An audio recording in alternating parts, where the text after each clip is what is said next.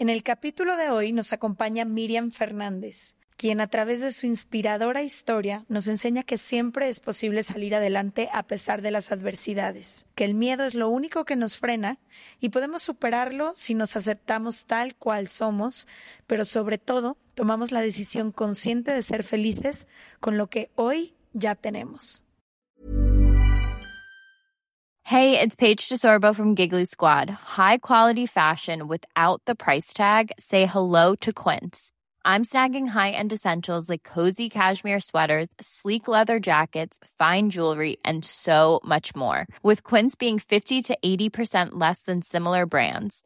And they partner with factories that prioritize safe, ethical, and responsible manufacturing. I love that. Luxury quality within reach. Go to quince.com slash style to get free shipping and 365 day returns on your next order. Quince.com slash style. Here's a cool fact a crocodile can't stick out its tongue. Another cool fact you can get short term health insurance for a month or just under a year in some states. United Healthcare short term insurance plans are designed for people who are between jobs, coming off their parents' plan, or turning a side hustle into a full time gig Underwritten by Golden Rule Insurance Company, they offer flexible, budget-friendly coverage with access to a nationwide network of doctors and hospitals. Get more cool facts about United Healthcare short-term plans at uh1.com. From the beginning. Se regalan dudas nace de la infinita necesidad de cuestionarnos todo. Todo. Todo lo que está a nuestro alrededor. ¿Por qué creemos lo que creemos? ¿Qué alternativas hay? ¿De dónde venimos y hacia dónde vamos? ¿Cómo tomar decisiones más informadas? Coexistir para vivir más intensamente sin dejar de crecer. Hemos tenido tantas dudas durante tanto tiempo que te las queremos regalar. Soy Leti Sagún. Y yo, Ashley Franje. Y en este espacio invitamos a expertos, amigos, profesores, gente que queremos y que admiramos, que sabe y no sabe tanto de todo eso que tendríamos que estar hablando.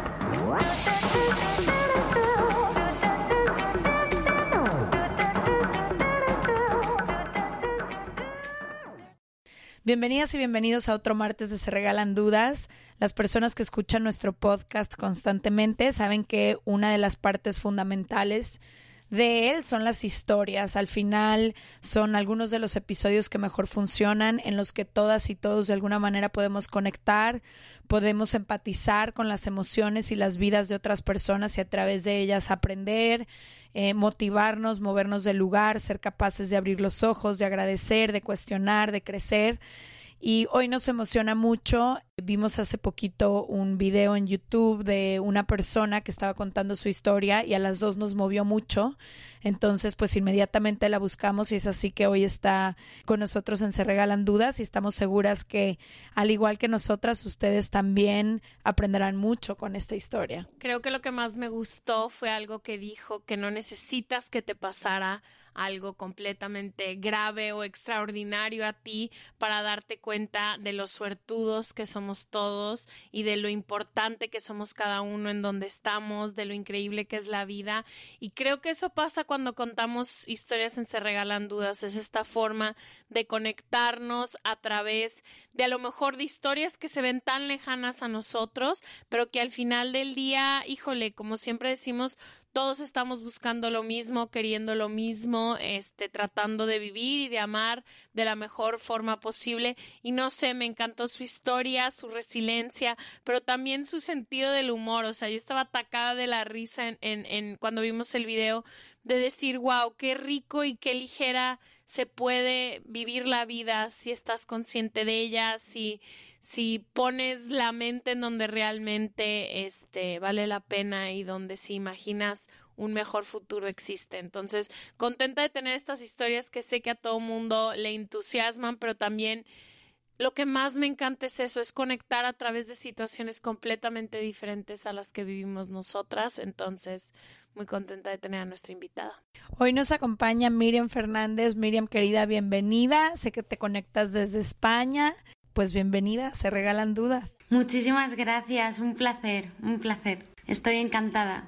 nosotras más y lo primero que nos gustaría ver es si nos puedes eh, recorrer un poco como en tu historia, en tu camino, quién es Miriam, cómo llegó hasta aquí y si te parece bien ya después nosotras empezamos con las preguntas. Vale, fenomenal, claro que sí. Pues eh, yo nací con una parálisis cerebral en una familia muy humilde.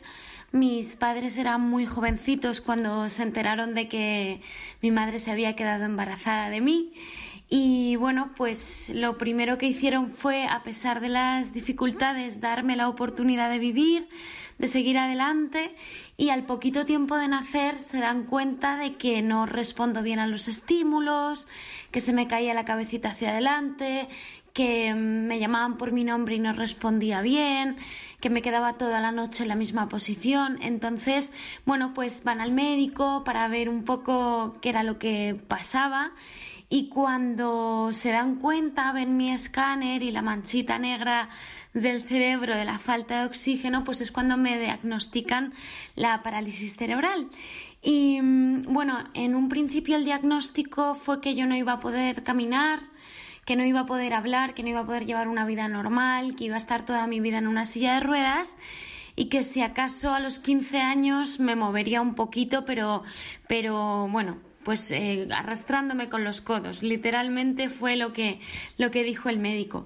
Entonces me dan en adopción reconociendo humildemente mi familia biológica que no pueden cuidarme porque no tienen los medios necesarios para ello y me dan en adopción a una familia que son los Fernández y por eso me apellido así porque no nací apellidándome así y me convierto casi de la noche a la mañana en la pequeña de siete hermanos.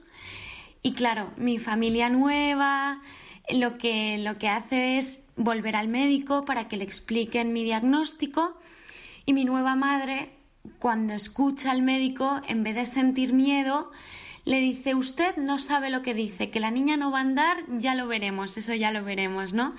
Entonces, sí, entonces desde ese momento empieza una época muy bonita porque toda mi nueva familia se involucra conmigo desde el principio, me ayudan, eh, hacen juegos eh, pues eh, todos juntos en familia para incentivar el movimiento de mis piernas. Por ejemplo, mi, mi padre lo que hacía era hacerme creer que yo estaba en una bicicleta imaginaria, entonces movía mis piernas flexionando, estirando y, me decía, Miri, ¿a dónde quieres ir? ¿no? Y yo le decía, a ver a las princesas de Disney. Me decía, pues tú sigue pedaleando que, que llegarás y, lo verás. Todavía no he ido a Disney, pero mi padre me motivaba un montón, ¿no? Y bueno, pues haciendo un montón de cosas, en rehabilitación también, en fisioterapia.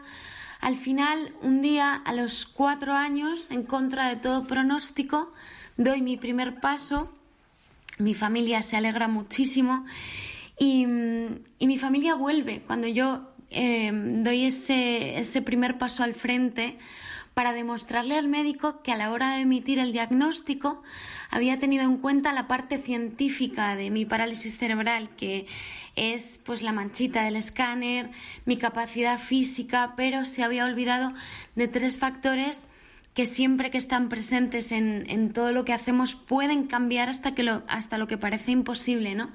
Que es el esfuerzo, la entrega y el amor. Y a partir de ahí empieza una lucha para seguir mejorando cada día, eh, bueno, pues en más sesiones de rehabilitación en las que aprendí eh, cuando la fisio lo que hacía era agarrarme y me empujaba y, me volvía a poner de pie y me volvía a empujar así constantemente porque, porque, bueno, era una niña que me iba a caer muchísimas veces a lo largo de mi vida y esa fisio lo que quería enseñarme era aprender a colocar el cuerpo para que cuando yo sintiera que me iba a caer, eh, bueno, pues lograra minimizar al máximo el daño que pudiera hacerme. Entonces, desde muy chiquitita aprendí la importancia de, caer, pero también de levantar, porque yo creo que lo que se me estaba intentando enseñar no solo era colocar el cuerpo, sino también tener el carácter suficiente para que si me caía 20 veces aprendiera a levantarme 21, ¿no? Y, y bueno, todo eso, todas esas herramientas que en fisioterapia eh, aprendí, que mi familia también me enseñó a tener, ese carácter, porque recuerdo que, que mi madre cada vez que me caía al suelo pegaba un grito a mis hermanos y decía que nadie la levante, a no ser que se abra la cabeza y mm, que nadie vaya por ella porque tiene no solo que aprender a caer, sino también que aprender a levantarse por sí misma, porque no siempre vamos a estar ahí cuando ella lo necesite de a sacarle las castañas del fuego, como se dice, es una expresión, ¿no? Sino que tiene que ser ella la que aprenda. Entonces, todas esas herramientas que fui adquiriendo a un nivel inconsciente eh, desde mi infancia fueron las que luego me ayudaron a enfrentar pues todo lo que vino en mi vida. Un episodio de bullying que duró mucho tiempo, eh, pues el hecho de ser diferente, caminar diferente. Fueron muchos años, muchos años en los que, bueno, pues los niños se reían, al principio eran solo risas, luego burlas, luego insultos. Y claro, esas vivencias desde niña, pues te hacen en un momento determinado empezar a sentir miedo, empezar a sentirte una persona pasiva, empezar a creer que no puedes. Y cuando en un momento determinado recuerdas todo lo que tu familia te enseñó, todo lo que la vida te ha enseñado, es cuando de repente un día te miras al espejo, después de 10 años sintiéndote mal por ser diferente, y, y yo me hice una pregunta muy importante un día que, que llegué del colegio mal porque los niños se habían metido un montón conmigo, porque habían pasado muchas cosas y cuando paré y me miré al espejo, de repente me vino la pregunta, la pregunta que cambió mi vida por completo, que, bueno, fueron dos. La primera fue, Miri, ¿tú sonríes? Cuando te miras al espejo, ¿tú estás sonriendo? Y la segunda, ¿Tú aceptas lo que ves? Y claro, me di cuenta de que las dos respuestas en ese momento, siendo una niña, por todo lo que había ocurrido en el cole, eran un no. Y ahí es cuando pensé, Miri, si tú no te aceptas y si tú no sonríes, ¿cómo esperas que el resto sí que lo haga?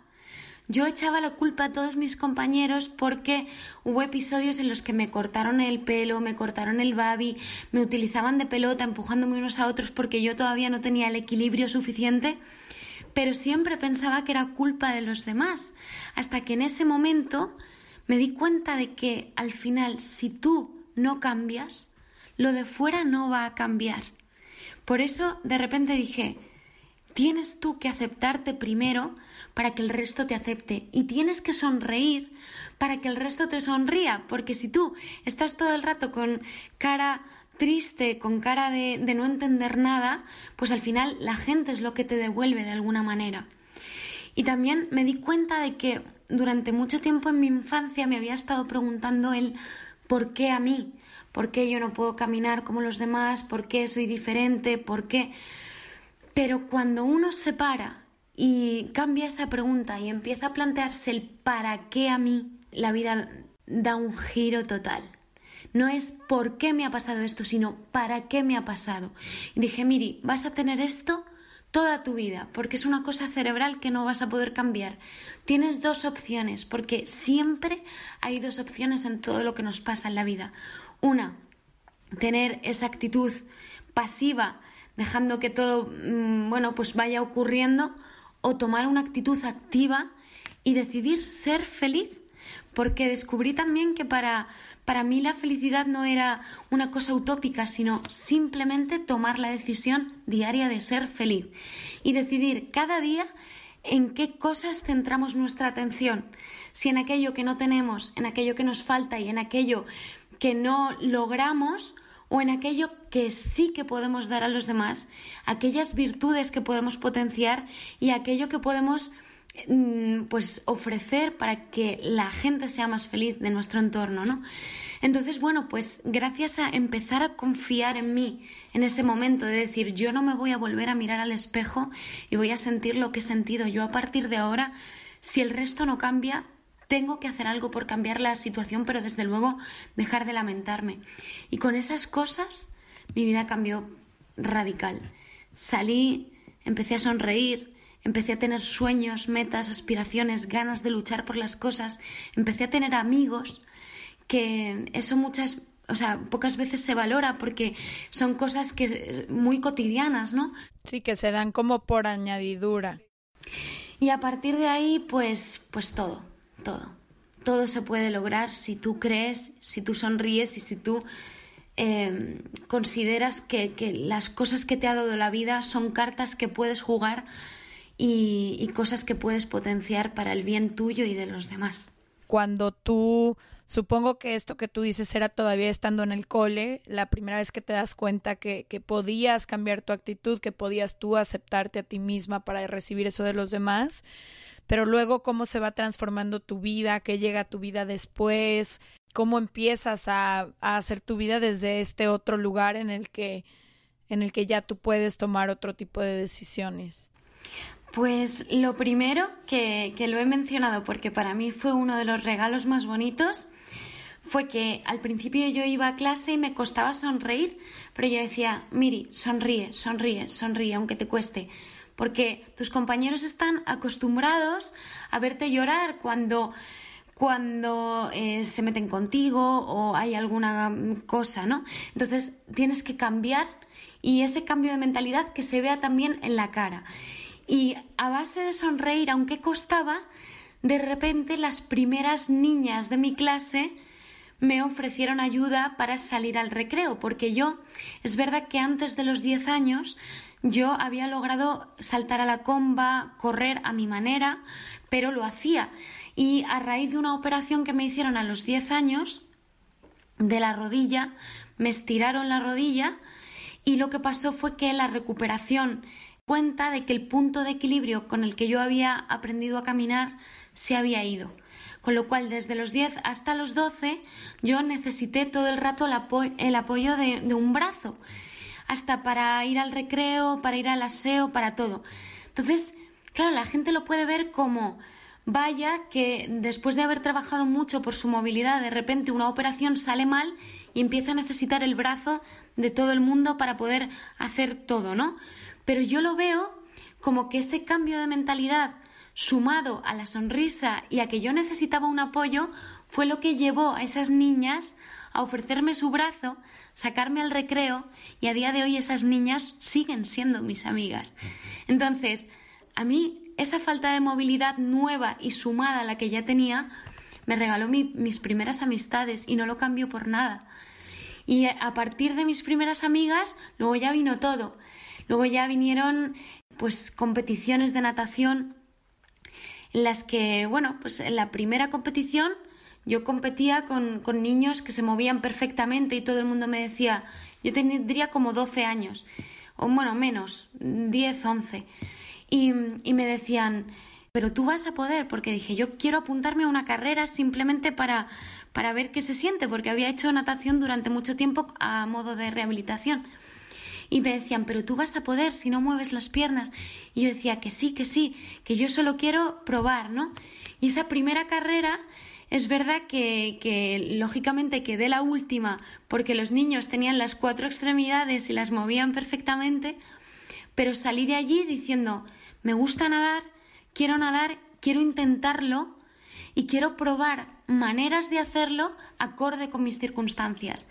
Entonces, a raíz de esa primera carrera en la que me llevé la medallita de consolación, de participación, como quien dice, mi hermana Charo y yo buscamos la Federación de Deportes para personas con algún tipo de discapacidad y, bueno, pues acabé en la selección española, acabé siendo campeona de España eh, y acabé conociendo a, a compañeros estupendos y sobre todo a un chico que me enamoró desde que entré a nadar. O sea, yo siempre dije, que para hacer las cosas necesitaba como una motivación desde muy chiquitita y de repente cuando yo voy a esa primera carrera en mi nuevo equipo y veo a ese chico con esa sonrisa, dije, ya está. Yo, yo era adolescente y dije, a partir de ahora con Pablo yo voy a ir a entrenar solo para ver si me lo puedo ligar. Porque podría decir, no, porque yo era una chica muy fuerte, ¿qué tal? Que iba a entrenar todos los días con muchísima fuerza. Sí, pero mi mayor motivación era que iba a estar Pablo, yo era joven y yo me pintaba la raya del ojo para ir a nadar. que mi hermana me decía, que era la que siempre me acompañaba, me decía, pero Miri, ¿no te das cuenta que eso es contraproducente? Porque tú entras divina a la piscina, pero se sales corre hecha todo. un mapache. Total, y yo decía, no pasa nada, porque por lo menos la entrada triunfal Pablo la ve. Ya después como sea. Exacto, luego ya como sea, pero en esa primera carrera en la que me probaron en el equipo, decía, yo tengo que nadar y tengo que hacerlo bien porque mm, así Pablo me pide el teléfono. Y, y campeona de España en las dos pruebas que hice y dije, como Pablo no me pida el teléfono a partir de aquí, yo ya no sé lo que voy a hacer.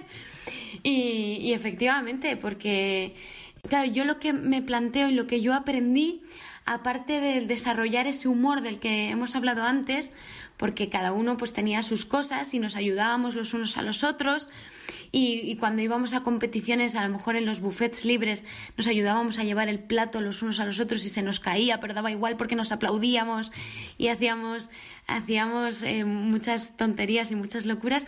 Pero lo que más aprendí en esa época de natación fue qué hubiera pasado si en esa primera carrera de natación en la que yo perdí porque competía contra chicos que movían perfectamente las piernas, me hubiera ido a mi casa pensando que no servía para nadar y no lo hubiera intentado de otra manera.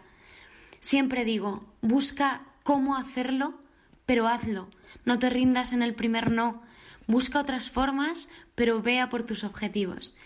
Y luego, pues a mí lo que siempre lo que siempre me había gustado desde chiquitita era cantar, con lo cual se me presentó la oportunidad de, grabar mi primer disco porque gané un concurso, un talent show de aquí de España y lo dejé todo, dejé la natación para atreverme con mi pasión y a día de hoy todavía es a lo que me sigo dedicando, a dar conferencias, también al teatro y bueno, tampoco la gente entendió por qué yo dejé la, la natación en, una, en un momento álgido para empezar de cero en un mundo en el que, bueno, pues era muy jovencita, ten, tendría 18 años, pero lo hice porque creo que al final pues tampoco hay que tomar el camino fácil, ¿no? Hay que atreverse con las cosas que nos gustan de verdad. Y bueno, y descubrí muchos para qué es muy bonitos también en todo ese camino.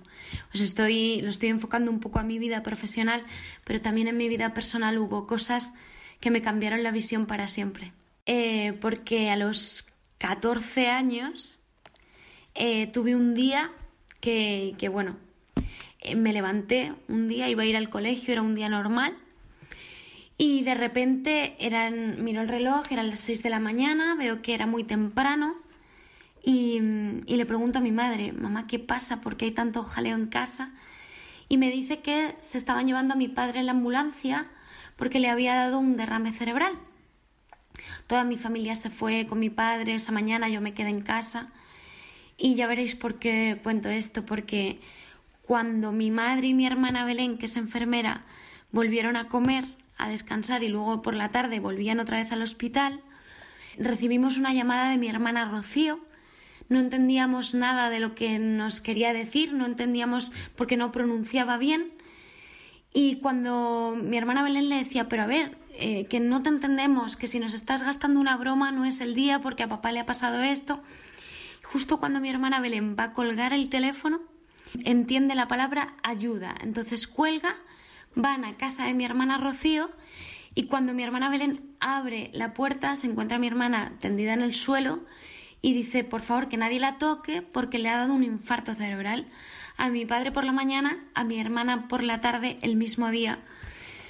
Fue una época en la que de nuevo no, no entiendes el por qué, pero te preguntas para qué.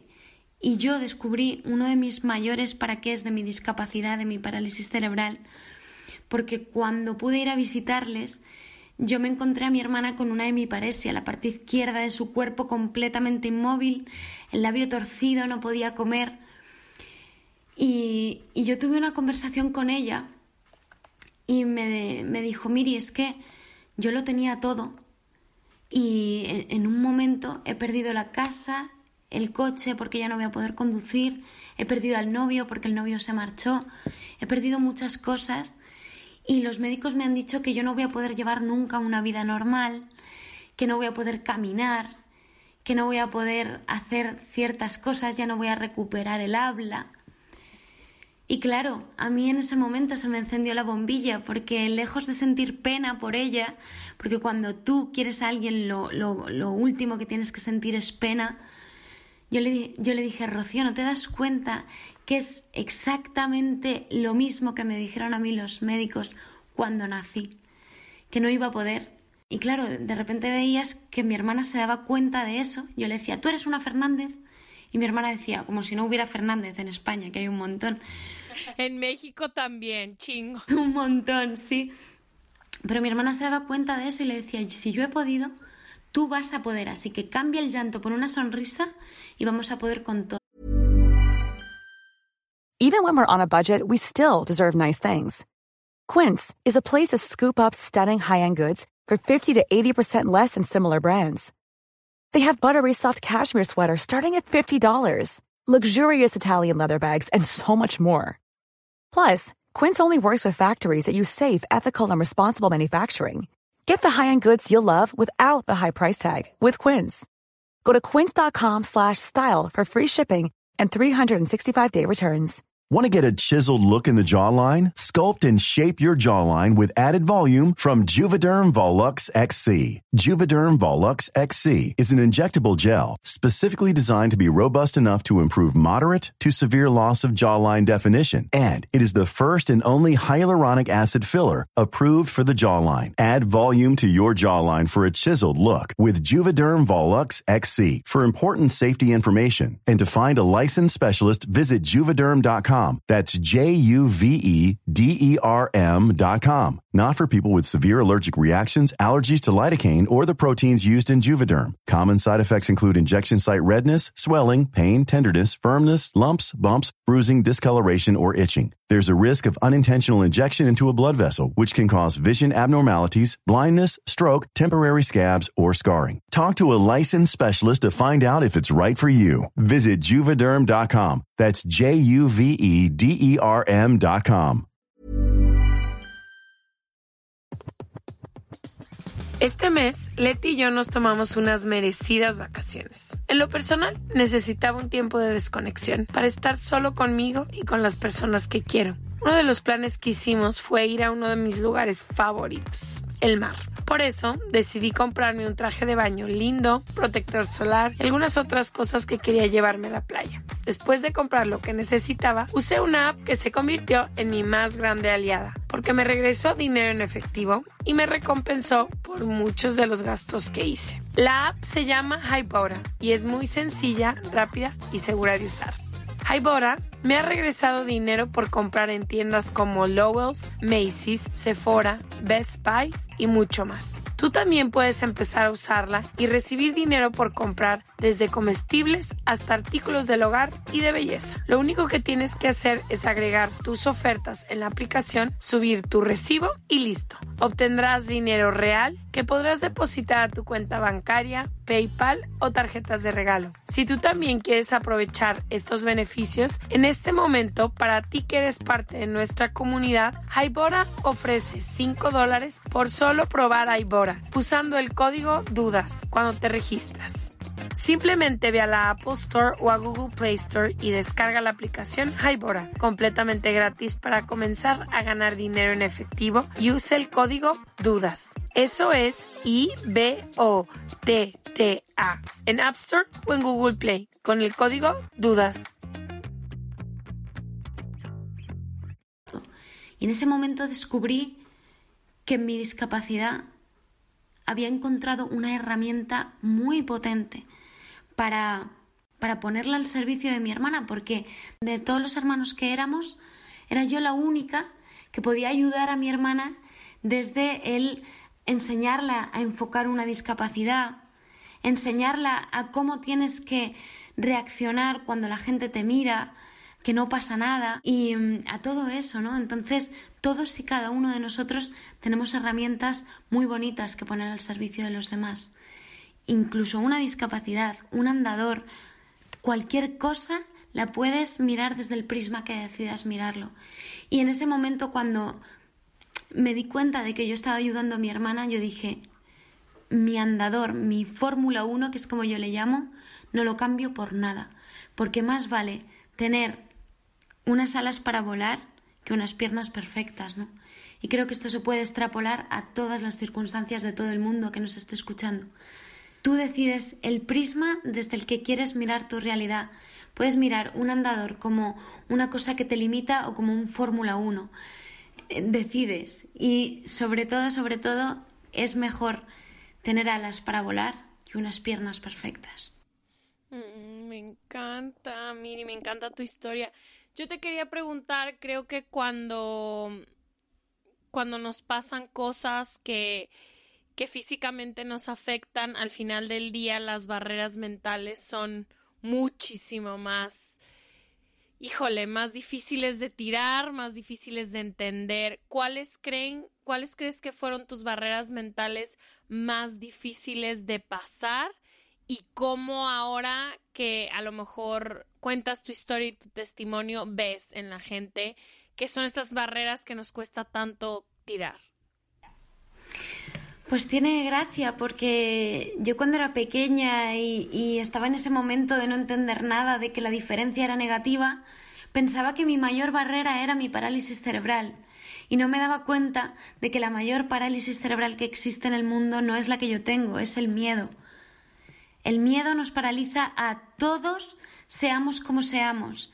Y cuando tú reconoces que tienes miedo y que simplemente te está limitando porque crees que no puedes, porque crees que, pues bueno, pues no vas a ser capaz, que lo que te está pasando no tiene ningún sentido. Cuando tienes todo eso en la cabeza, es cuando realmente te estás limitando. Un andador no es nada comparado con lo que te puede hacer el miedo en el cerebro.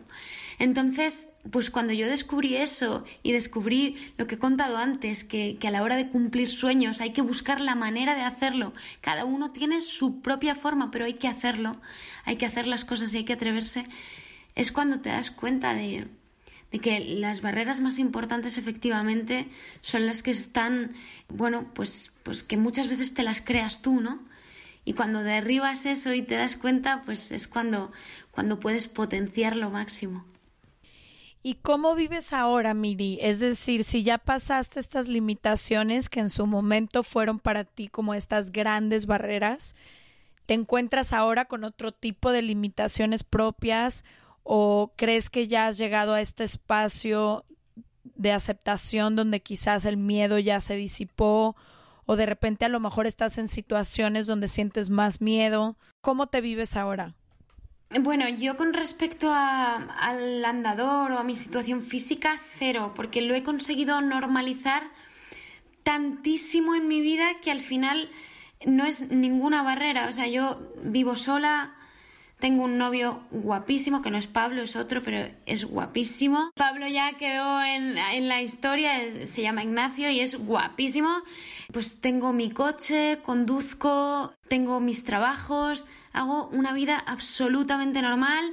Por ejemplo, usos del andador, voy a la compra y dicen, pero si tienes un carrito, ¿qué haces? Sueltas el andador, coges el carrito y luego vuelves, agarras el carrito y luego vuelves otra vez. No, yo lo que hago es colocar una cestita de estas que vienen sueltas en mi carrito y ya tengo yo un carrito hecho. O sea, el carrito sirve para muchísimas cosas.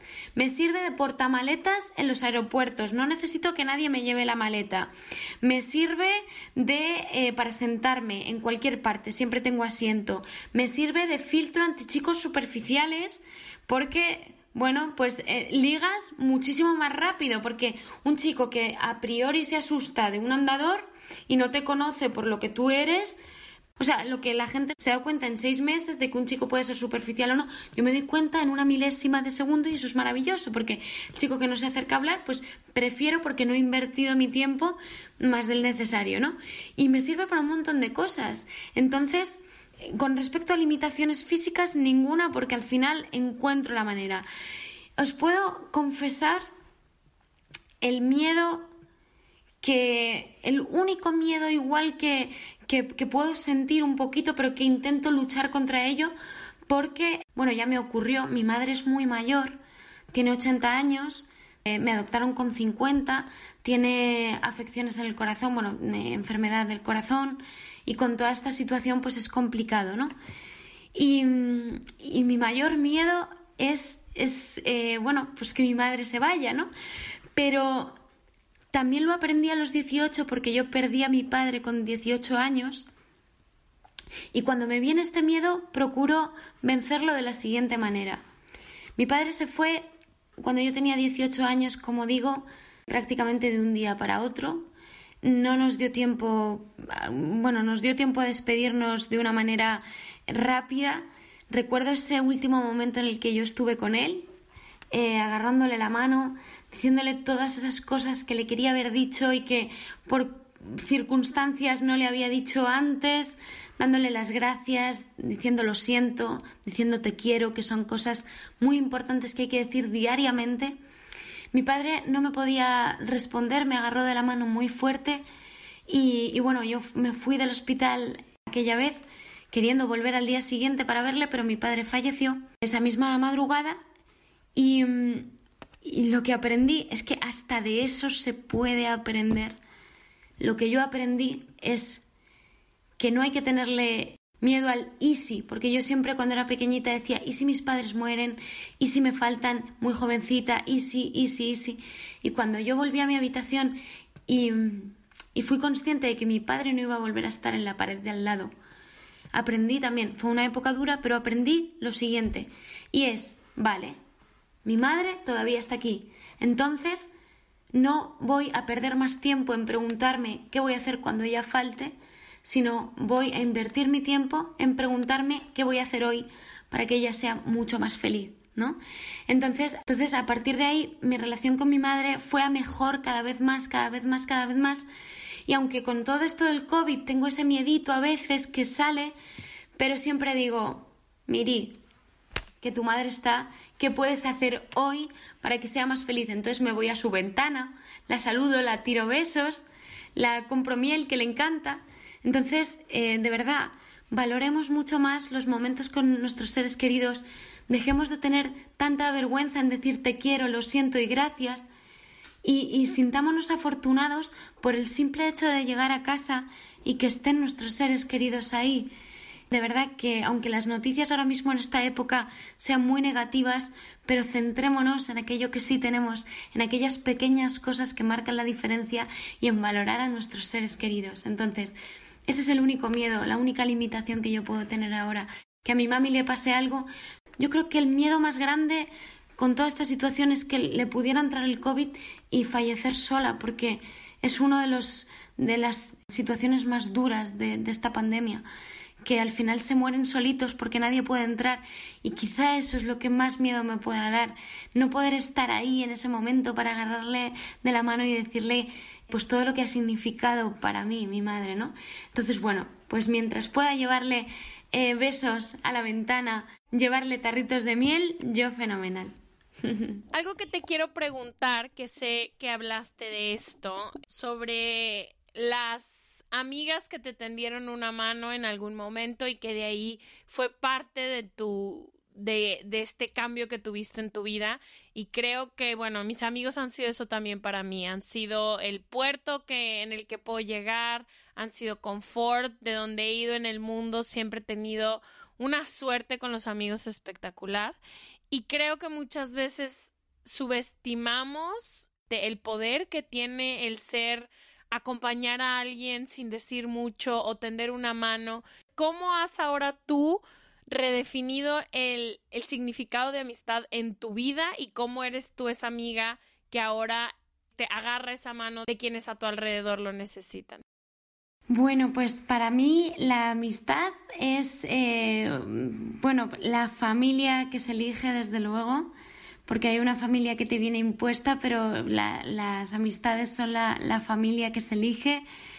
Creo que, son muy importantes, además procuro siempre tenerlos muy diferentes, cada uno de una manera de pensar muy distinta a la mía, porque creo que se puede aprender mucho de, cada persona. Y, bueno, pues eh, me tienen para lo que necesiten, me, escuchar, cuando pues a una le deja el novio, ahí estamos todos, todas las circunstancias, ¿no?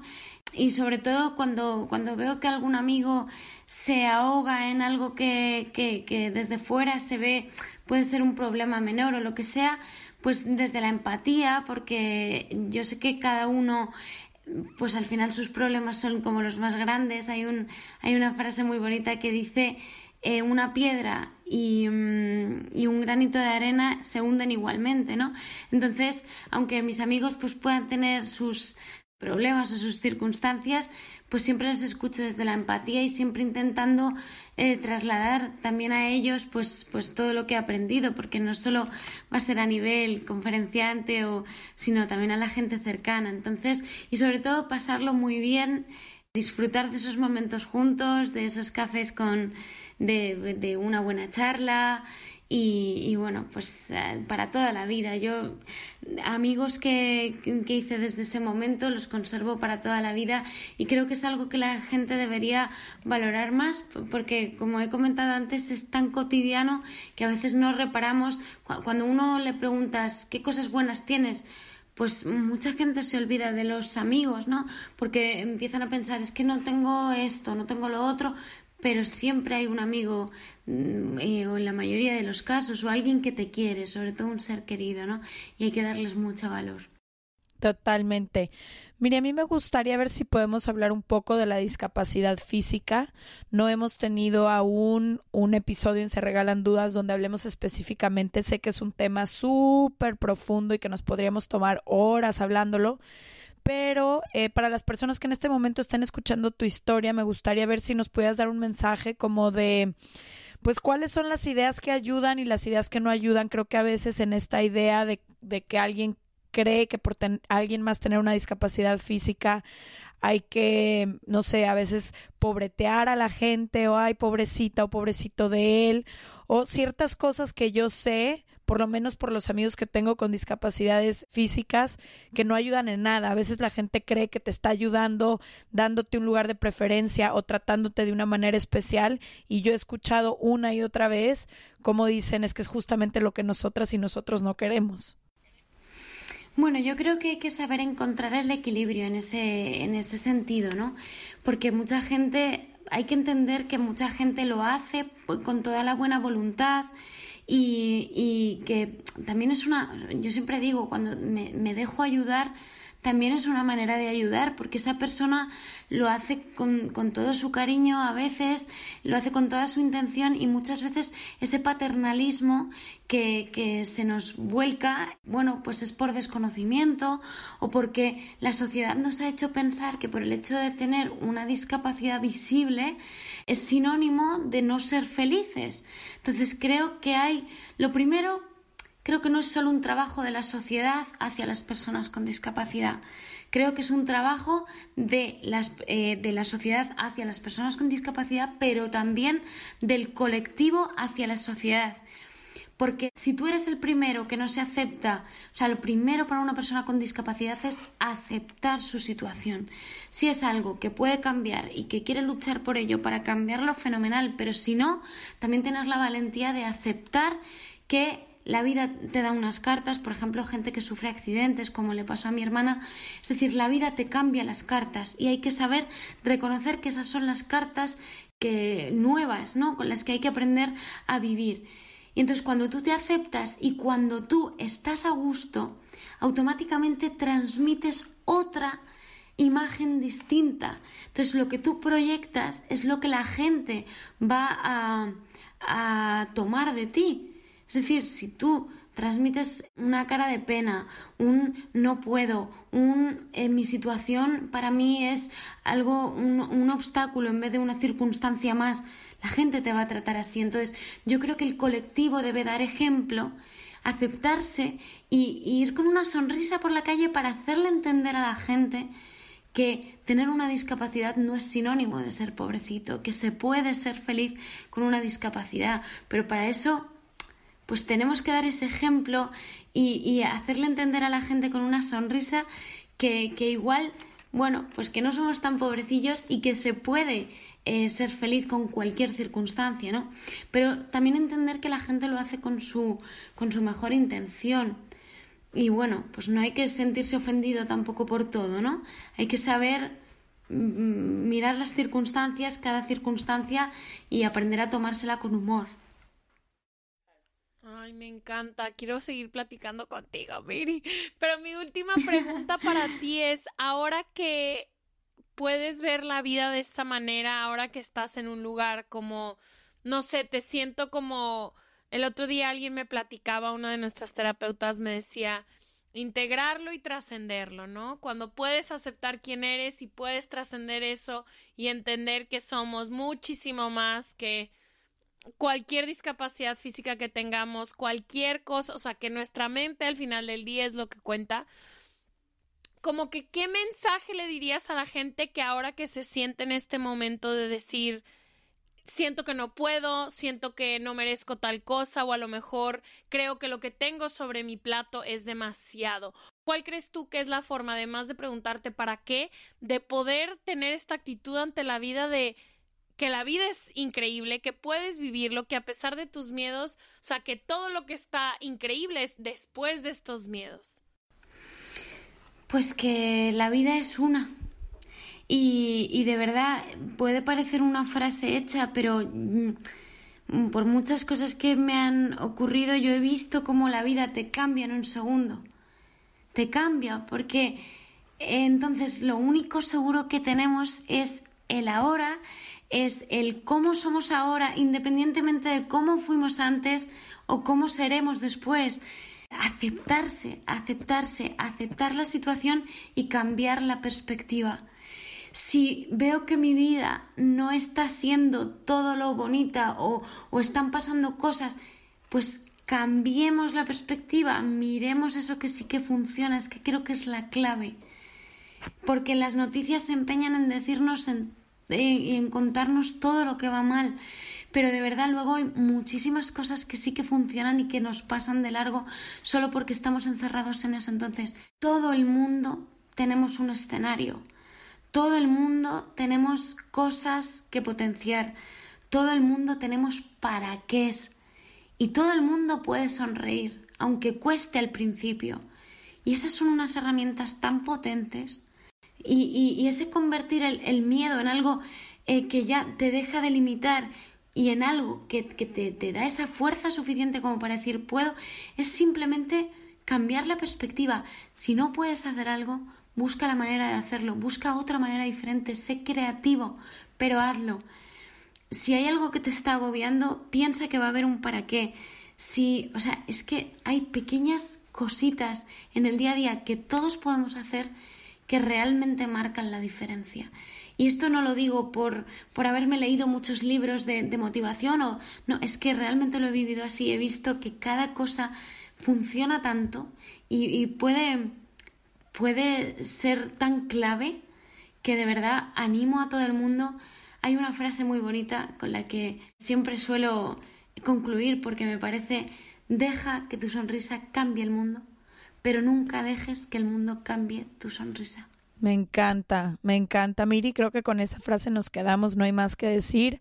Agradecerte tu tiempo, tu valentía, tu historia y la luz que ahora compartes, porque creo que es enseñanza para todas y todos los que te podamos escuchar. Quien haya aprendido algo con el capítulo de hoy, invitarles a que lo compartan con más personas. Creo que estos mensajes al final a todas y a todos nos motivan a, a no sé, encontrar la manera de dentro de nuestra propia vida sonreír y mirarla diferente. Nos vemos el próximo martes. Les vamos a dejar aquí la información de Miri para que chequen lo que hace con su música, sus conferencias, sus redes, lo que ella recomienda y demás.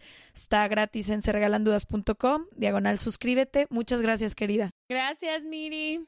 Un abrazo muy fuerte, muy fuerte, guapas. Gracias. Gracias. Gracias por escucharnos un martes más. Recuerda que puedes suscribirte en cualquiera de las plataformas donde nos estés escuchando en este momento. Solo presiona el botón seguir para que no te pierdas ningún episodio. Y si crees que algo de lo que escuchaste hoy podría servirle a alguien más, te invitamos a que lo compartas con esa persona que se te vino a la mente. Nos vemos el próximo martes.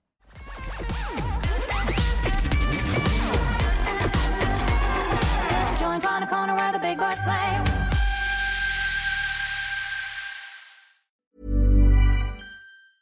Mom deserves the best, and there's no better place to shop for Mother's Day than Whole Foods Market. They're your destination for unbeatable savings, from premium gifts to show-stopping flowers and irresistible desserts. Start by saving 33% with Prime on all body care and candles. Then get a 15-stem bunch of tulips for just $9.99 each with Prime. Round out Mom's menu with festive rosé, irresistible berry chantilly cake, and more special treats. Come celebrate Mother's Day at Whole Foods Market. Hey, it's Danny Pellegrino from Everything Iconic. Ready to upgrade your style game without blowing your budget? Check out Quince. They've got all the good stuff, shirts and polos, activewear, and fine leather goods, all at 50 to 80% less than other high-end brands. And the best part? They're all about safe, ethical, and responsible manufacturing. Get that luxury vibe without the luxury price tag. Hit up quince.com slash upgrade for free shipping and 365 day returns on your next order. That's quince.com slash upgrade.